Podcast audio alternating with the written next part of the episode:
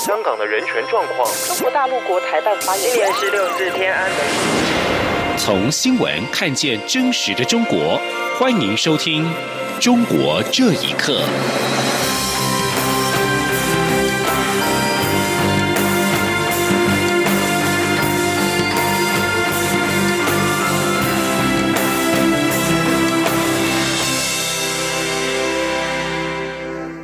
各位好，欢迎收听《中国这一刻》。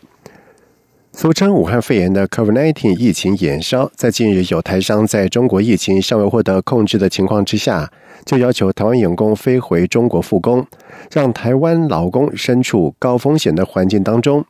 民进党立委洪生汉在今天要求台商负起防疫的社会责任，而相关的部会也应该紧速掌握被迫到中国复工的状况，善用行政法规保护台湾劳工的权益。记者王维婷的报道。民进党立委洪生汉与台湾劳工阵线十七号举行记者会，指出，最近新闻报道有台商在中国武汉肺炎疫情仍未控制的情况下，要求台湾劳工飞回中国复工，且不合理要求员工从台湾携带超量口罩到中国上缴至工厂重新分配。洪生汉表示，台商雇主要求台湾劳工回到中国复工，无疑让员工承受感染风险，可。可能会成为台湾防疫的破口，增加台湾社会与政府的防疫负担。洪生汉呼吁台商善尽防疫社会责任，同时要求相关部会也要掌握台湾劳工被迫飞往中国复工的状况。洪生汉说：“劳动部有在指引里面提出这个，但是目前还很缺乏后续的具体的作为，怎么来保障？如果。”这个企业还是强迫台籍的劳工要飞到疫区里面复工的话，那劳动部可以给予什么保障？这部分还是是缺乏的。洪生汉表示，劳动部之前的防疫指引已经表示，若在二级以上的流行地区，如非必要，应该避免指派劳工前往，但是尚未提出更具体保障劳工的做法。他呼吁劳动部、经济部应该要以更有力的行政手段，实现保护劳工安全的退避权精神，强化政府介入权限。台湾劳工阵线秘书长孙永莲表示，劳动部应该要求雇主遵守规范，不能惩罚不愿意去中国复工的员工。陆委会也应该透过海基会了解台湾员工在中国的情况，建立资讯管道，必要时提供协助。中央广播电台记者王威婷采访报道。而武汉肺炎疫情延烧，根据人力银行的统计，在中国工作而且有意转职的台湾人高达有百分之六十三不回中国。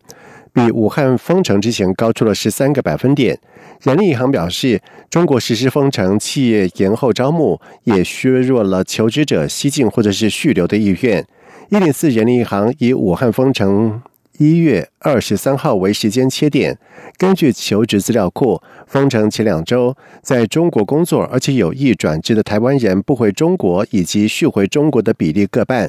不过在封城之后两个礼拜，不回中国的比例升到了百分之六十三，相较封前之城市高出了十三个百分点，而续回中国的比例降到百分之三十七。观察想要离开中国者的下一步，一零四人力银行表示，超过九成想要回流台湾前进东协者也不少。另外，有人有意到欧洲、美加地区以及东北亚工作。一零四猎才招聘及人才经营事业群资深副总经理金立明分析，随着武汉肺炎的加剧，造成了台湾人到中国工作以及生活的不安全感。另外，中国管理者已经地在地化。全球企业逐渐将一般的制造业转移到东南亚等地，台湾人才回流南进东协已经成为趋势。而武汉肺炎肆情肆虐，中共在日前召开中央全面深化改革委员会，中国领导人习近平特别提到加速推动生物安全立法，并且将生物安全纳入到国安体系。对习近平的谈话，美国。伊利诺伊大学法学教授博伊尔表示，这代表习近平意识到生物安全问题的严重性，很可能危及到他的政治地位。请听以下的报道：从武汉肺炎疫情爆发以来，舆论界一直在争议病毒来源问题，包括了美国联邦参议员汤姆·克顿在内的一些政治人物或是科学家，曾质疑或是暗示此病毒与中国武汉 P 四病毒实验室有关。习近平首度在公开强调，要将生物安全纳入国家安全体系，加快建构国家生物安全法律法规与制度保障体系。这番谈话让外界充满各种猜测。曾经负责起草美国生物武器反恐怖主义法的美国伊利诺大学法学教授弗朗西斯·博伊尔向自由亚洲电台表示，习近平的谈话代表他意识到生物安全问题的严重性，可能危及他的政治地位。另一方面，他对中国欠缺相关法规感到极度的忧心。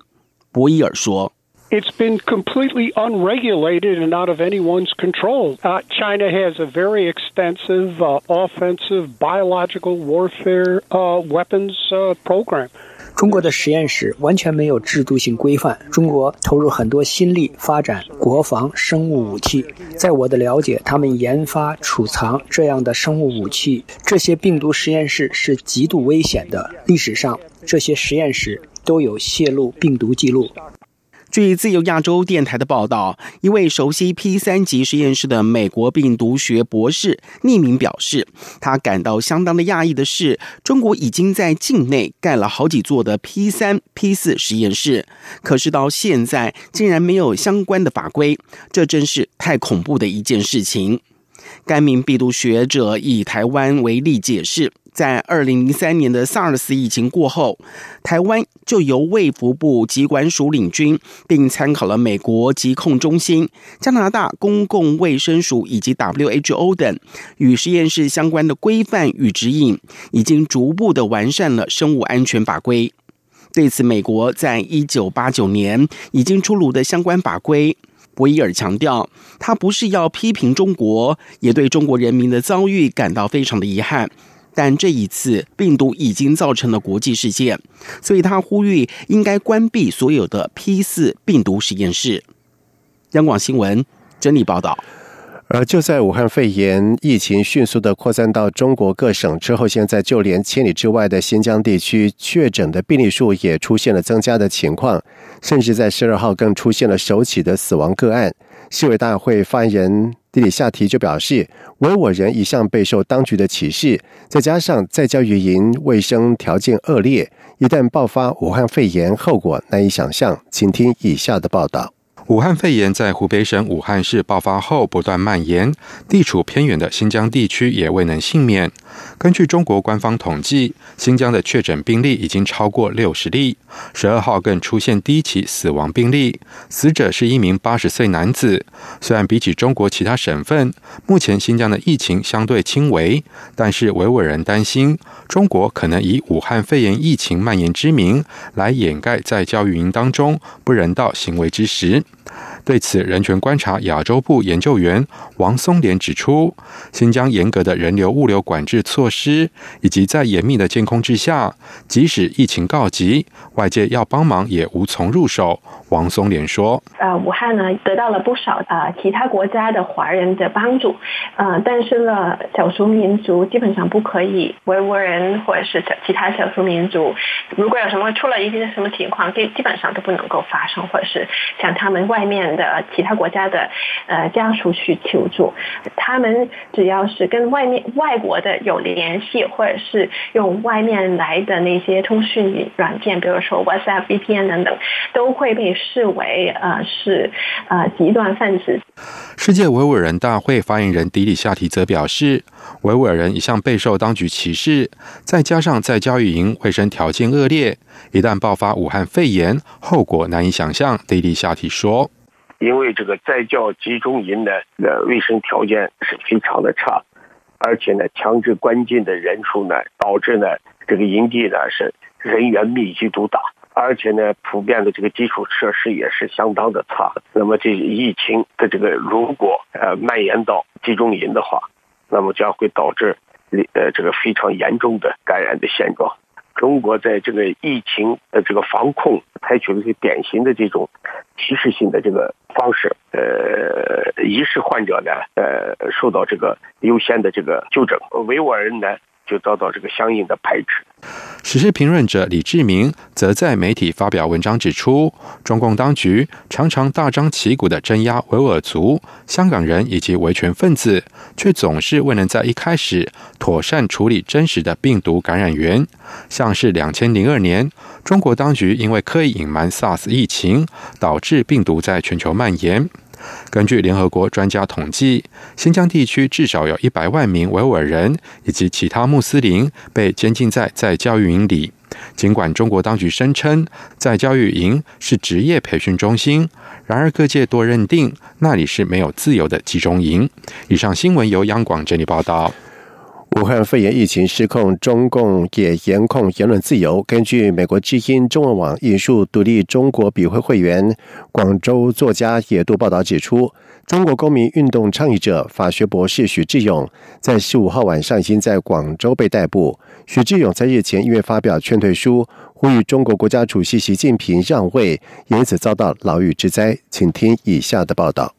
美国之音中文网引述独立中国笔会会员、广州作家野渡的报道指出，中国公民运动倡议者、法学博士许志勇十五号晚上已经在广州被捕。许志勇日前曾发表劝退书，呼吁中国国家主席习近平让位，而遭到当局逮捕。许志勇在劝退书中指出，习近平并非政治家，因其没有思想和不清楚治国方向。质问习近平要把中国带往何处？到底是民主法治还是一尊独裁？是现代化还是文革化？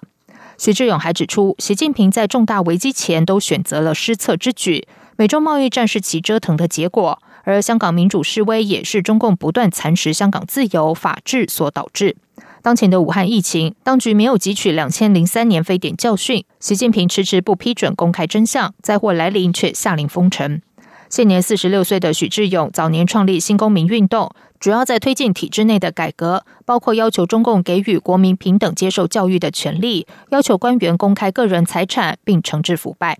许志勇曾在二零一三年被捕，因聚众扰乱公共场所秩序罪，遭判刑四年。二零一七年夏天刑满出狱。在二零一九年前后，许志勇和律师丁家喜推动一些朋友透过网络视讯，以聊天方式讨论公民议题，并在二零一九年十二月中旬在厦门组织聚会。到了十二月下旬，官方开始对参与这场聚会的人士展开抓捕，许志勇因此决定逃亡。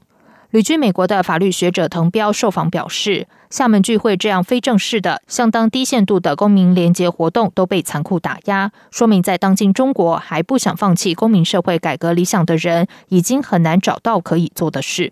许志勇是中国新公民运动的代表性人物，也是宪政学者，曾任北京海淀区人大代表。他曾表示，如果自己一旦被抓捕，可能面临残酷的刑讯逼供和漫长的刑期。他说：“我们没有做错任何事情，我们只是忠于良心。可是我们要为这个国家付出代价。有时候我在想，需要多少人付出多少代价，才能换来中国宪政文明？”央广新闻整理报道。